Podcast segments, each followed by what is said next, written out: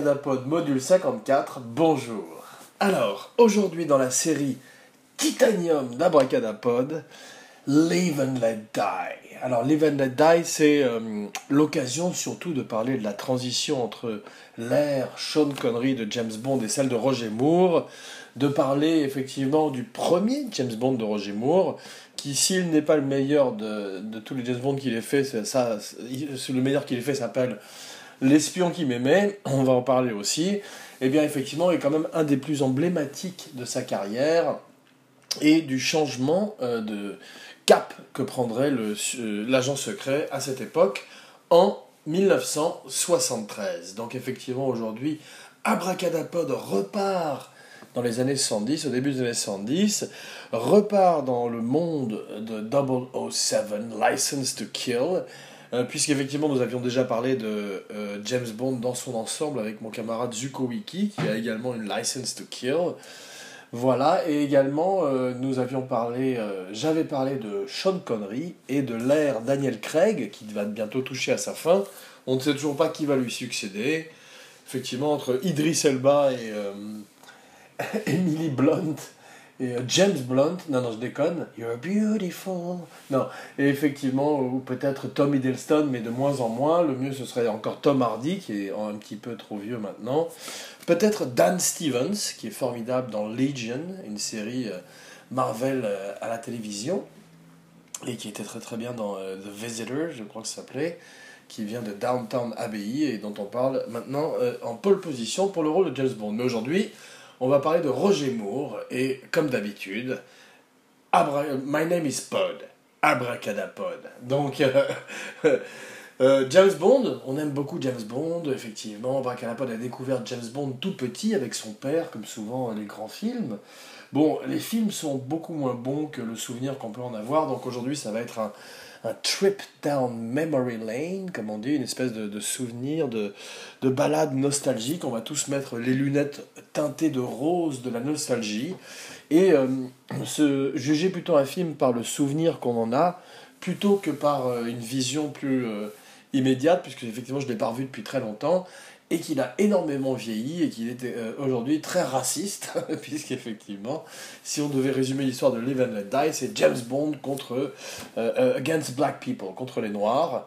Et donc, effectivement, c'est un film de son époque qui, étant donné que la Black Exploitation était très en vogue avec Shaft et plein d'autres films, French Connection également avait un côté plus âpre, plus rugueux, et montrer un New York euh, plus réaliste, eh bien James Bond essaye de, de, suivre le mouvement en incluant pour la première fois du vaudou, des éléments de magie noire, des éléments fantastiques qui, sont, euh, qui n'apparaîtraient pas par la suite, effectivement, mais qui montrent une fois de plus la volonté de euh, Salzman et Broccoli et Eon Productions de donner une nouvelle couleur à Bond.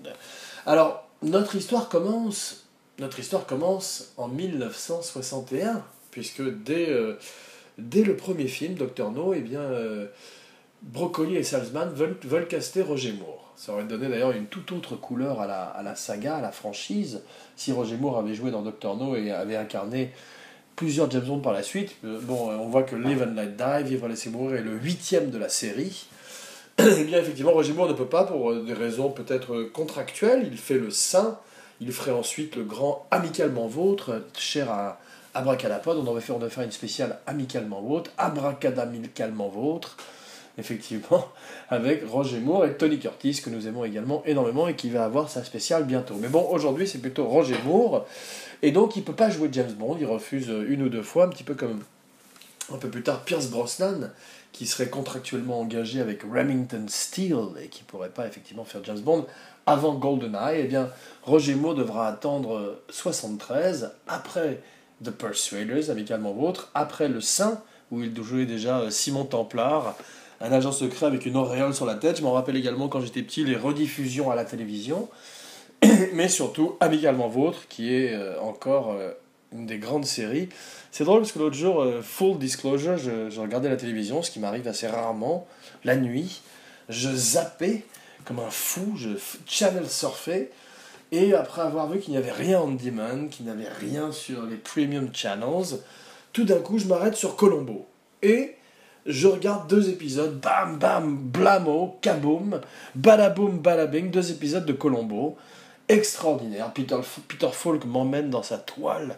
Euh, Agatha Christienne, Henri, Georges Clouseau, parce qu'effectivement, Colombo est. On va faire une petite parenthèse, on passe de James Bond à Colombo, deux icônes.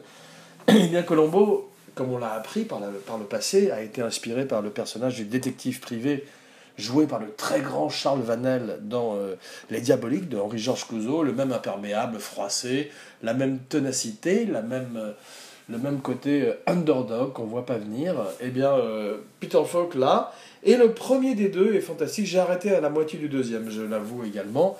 Mais le premier était extraordinaire, c'était avec Léonard Nimoy, Leonard Nimoy, Léonard Nimoy, ni lui ni moi. c'est très très drôle. Et effectivement, qui est Monsieur Spock. Et je me, suis, rendu compte qu'il était plus que Monsieur Spock et qu'il était un très très bon acteur. C'était également un très bon photographe. On peut voir ses, photos sur, le net. Mais il est formidable, c'est lui qui fait le tueur. Alors, Colombo, comme toujours, annonce la couleur dès les premières images. On voit euh, un tueur en général, c'est très social Colombo. Il s'attaque souvent à des, à des gens de Beverly Hills, à des, à des docteurs, à des avocats, des acteurs, et arrive tout d'un coup comme une espèce de, de, de pitbull tenace, et euh, effectivement euh, finit par résoudre le crime. Mais là, Léonard Nimoy fait un docteur, et il est très charmant, il a un côté, euh, je crois que c'est un russe d'origine, il faudrait que je fasse une petite recherche, mais il a un côté très séduisant, et c'est un formidable acteur, et un formidable némésis pour le grand Peter Falk, dont j'ai appris qu'il avait ces espèces de boots qu'il a pour Colombo sur les siennes. Tout le, tout le costume de Colombo vient de sa propre garde-robe. Il arrivait tout droit des films de Casavets. C'était pas lui qui était pressenti au début, je crois que c'était Lee Jacob.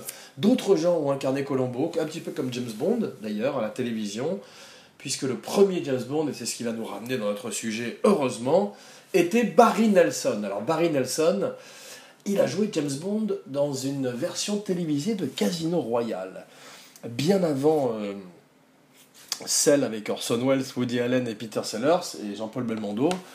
Rien que dans le casting, ça donne envie de rire. Bien avant l'extraordinaire version avec Daniel Craig, qui reste jusqu'à aujourd'hui le meilleur James Bond jamais fait, meilleur que, meilleur que Skyfall, meilleur même que Bon baiser de Russie, que je mettrai en deuxième position simplement parce qu'il a les meilleures scènes d'action, le meilleur Bond avec Craig qui est au sommet de sa forme. Quand il est en maillot de bain, il est très très très en forme.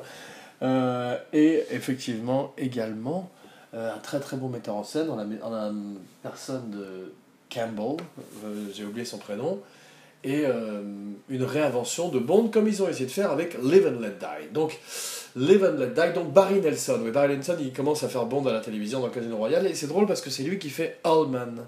Alors, Allman, ça ne vous dira peut-être probablement rien, mais c'est le gérant de l'hôtel Overlook dans Shining. Dans The Shining, un film cher à Abracadapod, puisque nous l'avons déjà couvert par deux fois, comme ma femme, puisque j'ai deux enfants. Non, je plaisante.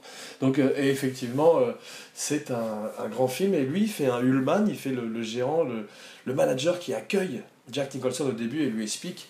D'ailleurs, on va boire à sa santé aujourd'hui. Et lui explique l'origine de l'hôtel, lui explique la tragédie qui est arrivée avec Delbert Grady, qu'il appelle Charles Grady d'ailleurs, c'est bizarre. On ne sait pas pourquoi Kubrick a donné deux noms à Grady, peut-être pour euh, renforcer l'idée de renaissance, l'idée de réincarnation euh, dans les différents euh, caretakers, les différents gérants, les différents gardiens de l'hôtel. Toujours dit qu'il est formidable dans sa scène d'interview, puisqu'il a un côté très business-like et qu'il a, comme Kubrick, souvent des, des, phrases très anodines qui en fait ramènent énormément dans la vie et finissent par déraper au moment où il parle de d'Herbert ou Charles Grady qui a tué ses deux filles à coups de hache.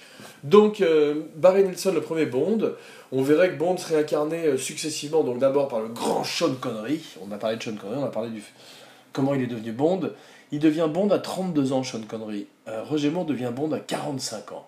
Donc il est déjà un homme mûr, un homme d'âge mûr, et euh, il est très en forme d'ailleurs, il amène une fraîcheur, une énergie, un humour que n'avait pas Bond auparavant.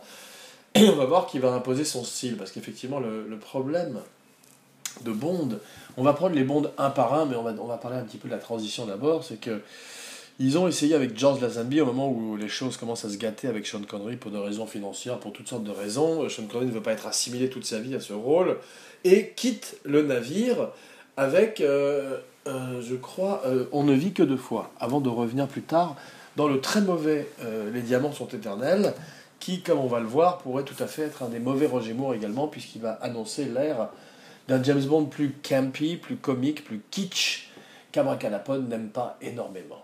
Donc, euh, la transition euh, se fait mal avec Lazenby, puisque Lazenby, effectivement, essaye de, copier euh, Sean Connery. C'est l'erreur que font Salzman et Broccoli en voulant répliquer la formule de trop près. Eh bien, effectivement, Lazenby également pense que le personnage est démodé, et au moment où Roger Moore arrive, le navire prend l'eau, un petit peu à la manière du Saturday Night Live à travers les ans, qui a pris régulièrement l'eau, et bien James Bond aussi a eu des hauts et des bas des barésies pour James Bond. Et euh, effectivement, euh, la franchise, même si elle reste quand même un gros money maker, euh, commence à, avoir des problèmes. Et Roger Moore arrive, il est en pleine forme. Il commence, il copie la Black Exploitation. Malheureusement, le film a des sous-textes racistes, même si en même temps, il nous offre une des premières Bond girls africaines-américaines, très jolie, qui, je crois, il faut que je retrouve son nom, j'ai oublié son nom, mais elle est très très belle. Et euh, elle a une scène d'amour avec Roger Moore, même si on ne les voit pas s'embrasser, c'est déjà quand même un progrès, surtout en 1973, dans une Amérique déchirée par le racisme et les droits civils. Donc, euh, effectivement, euh, reprenons un petit peu Bond depuis le début et parlons un petit peu maintenant de tous les films de Bond un par un si vous le voulez bien, car cette spéciale n'est pas seulement une spéciale Live and Let Die, pas seulement une spéciale Roger Moore, bande de vénards, mais également une espèce de rétrospective, d'abraca rétrospective, pour votre plus grand plaisir, une espèce de eargasm, un orgasme pour les oreilles. Donc c'est parti, 1962, Doctor No. Alors Doctor No, euh, c'est pas mon préféré il pose les bases, c'est un petit peu comme Jimi Hendrix, avant qu'il devienne Jimi Hendrix quand il joue avec James Brown, dans l'orchestre de James Brown, avant que Sly Stone ne devienne Sly Stone, on écoute les premiers albums, ce n'est pas tout à fait ça, mais c'est quand même la première fois qu'on entend Bond dire Bond, James Bond, à une table de baccarat, il a une cigarette à la bouche chez Sean Connery, il a 32 ans, il est au top et il est magnifique, il a un smoking blanc, comme plus tard d'ailleurs dans Goldfinger, Et même s'il a euh, probablement beaucoup vieilli, ça reste un des films où Raquel Welch, ah non, que dis-je Raquel Welch, pardon. Ursula Andress, Abracadapod s'emballe, c'est l'amour, c'est la passion pour toutes ces femmes, qui sort de l'eau avec un coquillage, et euh, c'est une image inoubliable pour les fans de Bond, pour les fans de femmes, donc dont c'est la journée aujourd'hui, euh, International Women's Day, donc Abracadapod lève son verre à toutes les femmes, non pas seulement les Bond girls, mais toutes les femmes. Alors effectivement, euh, on aurait pu choisir un autre sujet que Bond, qui est un des héros les plus misogistes et les plus male chauvinistes pig qui soit, mais quand même, cheers et euh, à Bond et aux femmes. Voilà. Donc après Doctor No, bon baiser de Russie. Alors là, effectivement, euh, la barre est montée très haut. Euh, Ian Fleming, qui n'aimait pas Sean Connery au départ, il voulait Cary Grant, comme on a vu, il voulait euh, Trevor Howard, il voulait des gentlemen qui auraient fait Oxford, qui sortiraient directement de la Royal Navy. Et finalement, après avoir vu que Sean Connery était fantastique, c'est drôle d'ailleurs que tous les James Bond au moment de leur, de leur démarrage, en dehors peut-être de Roger Moore d'ailleurs, étaient euh, controversés et ont dû se battre, en particulier Daniel Craig. Tout le monde ne voulait pas d'un James Bond blond, blonde Bond. My name is Blonde, James Blonde. Et ça, effectivement, c'était insupportable pour beaucoup de gens. Et ça avait fait une espèce de brouhaha sur l'Internet. Abracadabrouhaha. Donc, euh, bon baiser de Russie, fantastique. From Russia with love étrange musique de générique. Dr. No, euh, Underneath the mango tree, me mango, banana and tangerine. Voilà, on va faire à peu près les, tous les thèmes de James Bond, tous ceux dont je me rappelle, jusqu'à Pierce Brosnan. Je vous l'avais dit, une rétrospective, bande de vénards, un eargasm. Donc, après le grand From Russia with Love, qui, comme on l'a vu, est mon deuxième préféré, il parle de guerre froide, il parle de, de gitans, il te parle de la mer comme on parle d'un puits. Mais donc effectivement, c'est un des grands James Bond avec Pedro Armandaris Jr., avec la très belle Daniela Bianchi, une de mes James Bond girls préférées, Full Disclosure, dans le rôle de, euh, de Romanova, je crois qu'elle s'appelait. Et bien évidemment, le très très très grand Robert Shaw, à qui nous avons consacré une spéciale, qui joue Red Grant, le plus grand méchant de James Bond. Il fait une espèce de henchman, mais il est plus intelligent, un plus intelligent que juste euh, un homme de main, puisqu'à un moment il se fait passer pour un Américain et il y a le plus grand combat dans un train. D'ailleurs, dans D'ailleurs, donc, dans euh, il y a un combat également dans un train avec un méchant qui s'appelle Tihi, qui est un acteur africain-américain très bien, qui a euh, accroché à la place de la main. Mais le combat est beaucoup moins impressionnant que celui avec Red Grant, euh, auquel euh, Sam Mendes rend hommage dans Spectre, dans le combat entre Dave Bautista et James Bond. J'aime beaucoup Spectre, je crois que c'est un James Bond qui a été pas mal décrié à sa sortie, mais Georges décrié mais qui maintenant, c'est le plus grand des voleurs, mais qui maintenant euh, gagnerait à être redécouvert, et c'est ma recommandation de la semaine, Spectre. Et eh oui, le dernier James Bond, en attendant le prochain, j'espère, avec Daniel, encore avec Daniel Craig, et probablement le dernier de Daniel Craig. Goldfinger, is a man. Voilà, ça c'est fait, Goldfinger. 1964, euh, James Bond passe à la vitesse supérieure, invente le blockbuster euh, par une femme en or. Gerd Freub est doublé. Euh, Do you expect me to talk? No, I expect you to die, Mr. Bond. Donc, grande réplique, Bond arrive dans une nuisette bleue, dans une espèce de tenue de bébé, mais c'est pas grave, il est toujours aussi beau, toujours aussi viril, et séduit toutes les femmes sur son passage. On remarque effectivement euh, que ce soit Pussy Galore ou toutes les femmes qu'il croise au cours de sa carrière, Bond est extrêmement misogyne et qu'il faudrait attendre Roger Moore, qui commence un petit peu à changer euh, la donne, Pierce Brosnan et Daniel Craig pour voir des Bond girls beaucoup plus euh, puissantes, beaucoup plus fortes et qui ne sont pas simplement des demoiselles en détresse. Ce qui est malheureusement un petit peu le cas de la très belle Jane Seymour, dans le rôle de solitaire dans I Live and Let Die. When you were young and uh, was an open book. J'oublie les paroles en fait. Mais on n'en est pas encore là. Pour l'instant, on en est toujours à Goldfinger, un des plus grands James Bond et un de mes préférés, peut-être le troisième sur ma liste.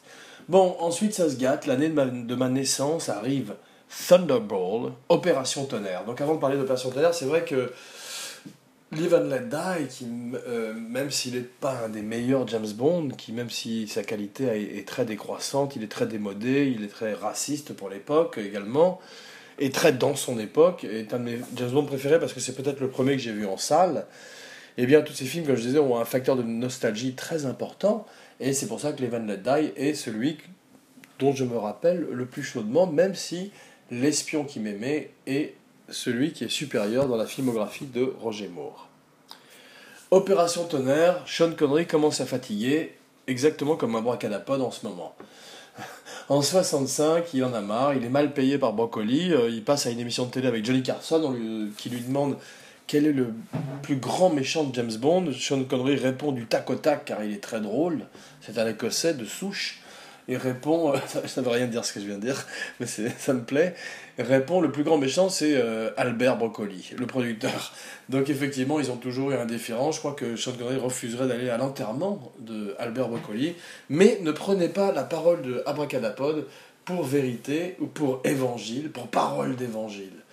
D'évangile Weber, mon frère, que je vais aller voir dans quelques jours. Voilà, donc un jetpack pourri, euh, des combats sous-marins interminables. Euh, Thunderball ne restera dans la mémoire euh, que des gros gros gros fans de Bond, des, puristes, des fans hardcore, dont je fais partie, mais j'ai quand même mes limites, et ma limite c'est Thunderball. Donc ensuite, après Thunderball, You Only Live Twice. Alors You Only Live Twice, magnifique, m'a tout appris. Très très grand film qui effectivement euh, même s'il a beaucoup d'erreurs, est un film historique. C'est un scénario de Roald Dahl, le très grand Roald Dahl qui écrit James et la pêche géante. J'ai une pêche géante en ce moment.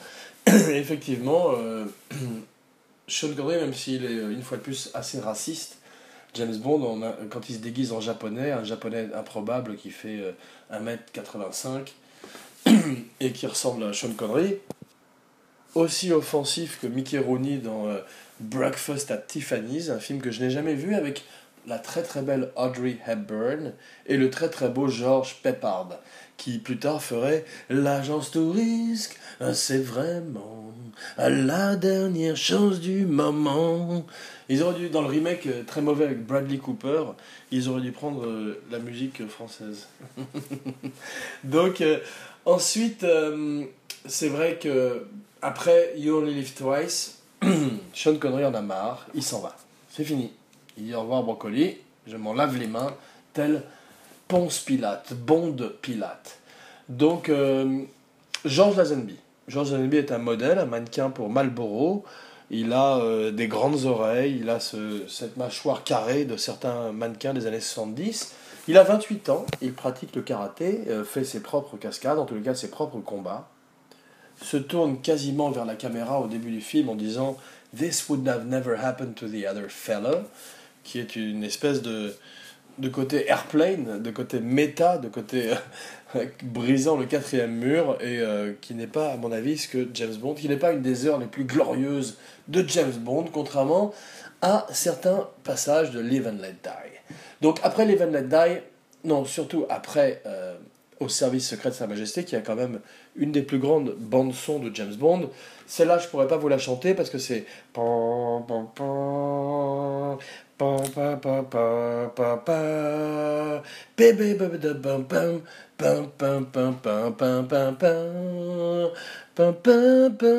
Là, pour tous ceux qui m'écoutent encore et qui n'ont pas encore arrêté le podcast, merci de rester, de bear with me, always bet on black. Donc, ensuite, après après, au service secret de Sa Majesté, où euh, Telly Savalas incarne un Blofeld très intéressant. Et euh, il y a quand même une grande poursuite à ski, et c'est quand même un des films préférés de Christopher Nolan.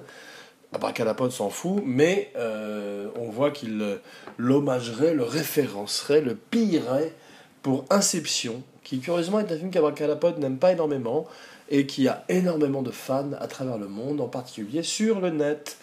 Donc euh, ensuite, ça se gâte. C'est fini. Sean Connery revient, un million de dollars, upfront, euh, des points. Pour la première fois, il est bien payé et il va surtout leur faire payer. Et le film est dégoûtant. C'est Diamonds Are Forever, dont la chanson de Shirley Basset, qui a également chanté Goldfinger, restera une des meilleures chansons des génériques de James Bond. C'est souvent, euh, c'est un petit peu comme les, films de Black Exploitation, et c'est ce qui nous ramènera à Live and Light Die bientôt. La musique des films sont souvent meilleures que le film lui-même, un petit peu également aussi comme les films de Kung Fu, qui euh, ont des bandes son euh, étonnantes et qui intensifient l'action et qui augmentent la qualité du produit final. Las Vegas, euh, le père de Crispin Glover, deux, euh, deux henchmen, deux hommes de main homosexuels, euh, Thumper and Bambi, deux strippers qui font du, des acrobaties autour d'un James Bond vieillissant. Sean Connery n'a que 45 ans, je crois, mais il a l'air d'en avoir 10 de plus. Il a été Monsieur Univers dans les années 50, ça fait longtemps qu'il n'a pas été à la salle de gym. Il a toujours son charisme naturel, il a toujours sa moumoute depuis Dr. No, mais c'est fini. Das Lied ist aus, comme disent nos amis allemands, la chanson est finie. Et il est temps de refaire appel à Roger Moore qui, tout d'un coup, est libre et fait Live and Let Die. Bon, il a 45 ans, il est plus en forme. Il, est, euh, il amène une autre euh, note à James Bond. Et s'il n'a pas la carrure d'un Sean Connery, il compense avec euh, son charme, avec sa légèreté. Et en fait, la différence entre Sean Connery et Roger Moore, elle est simple, c'est que Sean Connery a dit dans un article de Playboy, dont je ne lisais que les articles, d'ailleurs je ne regardais pas les photos quand j'étais jeune, je vous promets, comme Hustler aussi, que je préférais d'ailleurs, qui était un peu plus graphique. Euh, donc dans Playboy, il a dit qu'on pouvait frapper une femme avec le plat de la main, euh, mais pas avec un poing fermé. Donc, et, et Roger Moore, en revanche, a, eu un, fait, a été un homme battu et a eu un procès pour une de ses épouses qu'il a battue. Donc c'est la différence entre les deux personnages. Euh, l'un euh, bat les femmes et l'autre se fait battre par les femmes. C'est pour ça que même s'il est un peu violent dans euh, Live and Let Die, Roger Moore petit à petit demanderait à avoir des personnages féminins de plus en plus forts et surtout à ne pas avoir ce côté misogyne de James Bond qui était très présent dans les livres de Ian Fleming et qui date énormément le personnage, en particulier en cette journée internationale de la femme. L'homme au pistolet d'or. Juste après Live and Let Die, ils font L'homme au pistolet d'or, un très mauvais film qui a euh, des bonnes choses, euh, qui gâche malheureusement Christopher Lee en Scaramanga, l'homme aux trois tétons, l'homme au pistolet d'or. He charges a million a shot. If he fires a powerful weapon, the man with the golden gun. Ça, c'est la chanson de Lulu, que j'aime beaucoup d'ailleurs. Euh, beaucoup de puristes l'aiment moins que les autres, mais je trouve que c'est une grande chanson de James Bond. Euh, j'aime beaucoup le pistolet d'or également, qui se compose d'un stylo, euh, d'un étui à cigarette et d'un briquet, et d'une balle en or sur lequel est inscrit le nom de la victime et la prochaine victime sur le carnet de Scaramanga et James Bond. Je crois que le livre est mieux que le film. Le film est raté malheureusement. Et euh, même si la très belle Maud Adams également en bikini, euh, comme la magnifique Brit Eklund, épouse de Peter Sellers, ça ne suffisent pas à relever le film, qui aurait dû être un film extraordinaire. Dracula contre James Bond, Christopher Lee contre Roger Moore. Les affiches, une fois de plus, comme la musique, sont souvent meilleures que le film. C'est le cas de L'homme au pistolet d'or, 1974. L'espion qui m'aimait. Alors effectivement, un des meilleurs James Bond, le meilleur James Bond avec Roger Moore, une magnifique affiche, Barabarak. Nobody does it better. Magnifique chanson de Carly Simon, bien mieux chantée que moi, mais ça vous l'aviez deviné, bien avant que je ne le dise. Une, une des scènes du film, éclairée soi-disant par euh, Kubrick, selon la, légende. Effectivement, on ne peut pas parler de James Bond sans parler du grand Ken Adam, qui est mort euh, il y a deux ans, et qui était euh, l'homme qui faisait les set designs, l'art director, le production designer, le directeur artistique des James Bond, également de Dr. Folamour, Dr. Strangelove, et qui, selon la légende, euh, aurait invité Kubrick à éclairer les scènes de sous-marins dans L'espion qui m'aimait, où euh, Kurt Urgens fait le méchant du nom de Stromberg. Adieu, monsieur Bond. Il y a dans ce mot un parfum d'éternité que je trouve plaisant. Ça, c'était Kurt Urgens, qui se doublait lui-même en français d'ailleurs, en anglais et en allemand. Étrange acteur comme Omar Sharif, qui peuplait d'étranges films des, années 70 et qui sont les caractères, les acteurs de la semaine, à qui Abracadapod rend aujourd'hui hommage. Donc L'espion qui m'aimait introduit Jaws. Malheureusement, Moonraker euh, détruit Jaws en en faisant un être sympathique, en lui donnant une petite amie. Il y a néanmoins une bonne scène au carnaval de Rio où Jaws euh, dépasse tout le monde et porte un masque. Et euh, donne un côté film d'horreur un peu à James Bond, comme dans Live and Let Die, comme dans Vivre et laisser mourir, où le baron samedi euh, donne un côté film d'horreur avec le vaudou et la résurrection des zombies, euh, qui tout d'un coup nous emmène un peu plus dans le fantastique. Autre chose dans Live and Let Die magnifique, à part Yafet Koto, qui fait le méchant, Yafet Koto qu'on aime beaucoup, qui était dans un des sept passagers d'Alien, et dans Blue Collar de Paul Schrader, eh bien, il y, a un gadget qui est une montre, une montre magnétique qui effectivement peut également scier des barreaux et euh, à un moment Roger Moore court sur des crocodiles. Donc euh, pour un enfant à l'âme fiévreuse comme moi, tout d'un coup voir Roger Moore courir sur des crocodiles, d'ailleurs le cascadeur qui l'a remplacé pour la scène s'est réellement fait mordre par des crocodiles euh, lors d'une des prises. Euh, eh bien effectivement ça marque. ça marque un enfant euh, à, tout jamais et ça en fait une espèce de psychopathe cinéphile pour votre plus grand plaisir, je l'espère. Donc, euh, ensuite vient.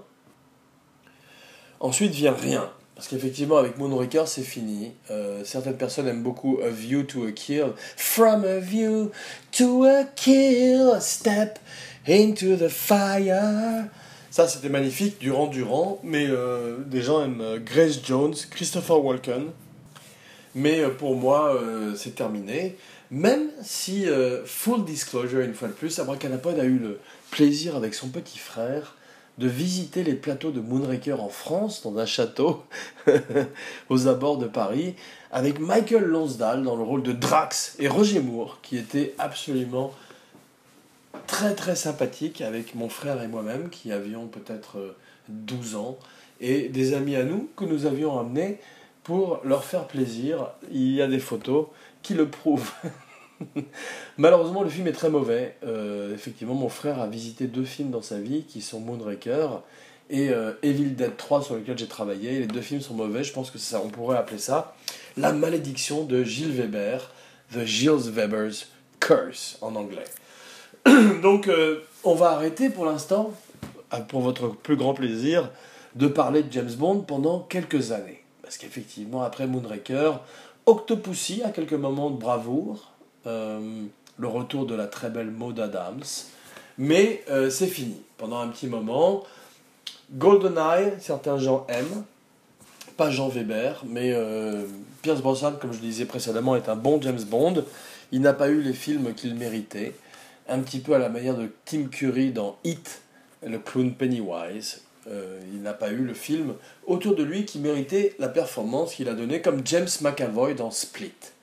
Mais euh, il faut attendre 2006 et Casino Royale avec Daniel Craig pour que tout d'un coup, et Isaac de Bancolé, pour que, et la merveilleuse Eva Green, dont Abracadapod est terminalement amoureux pour toujours, fou amoureux. Si tu nous écoutes, Eva, aujourd'hui, tweet at me, like, follow, subscribe sur Stitcher, euh, sur SoundCloud, sur Twitter, sur Facebook et sur iTunes.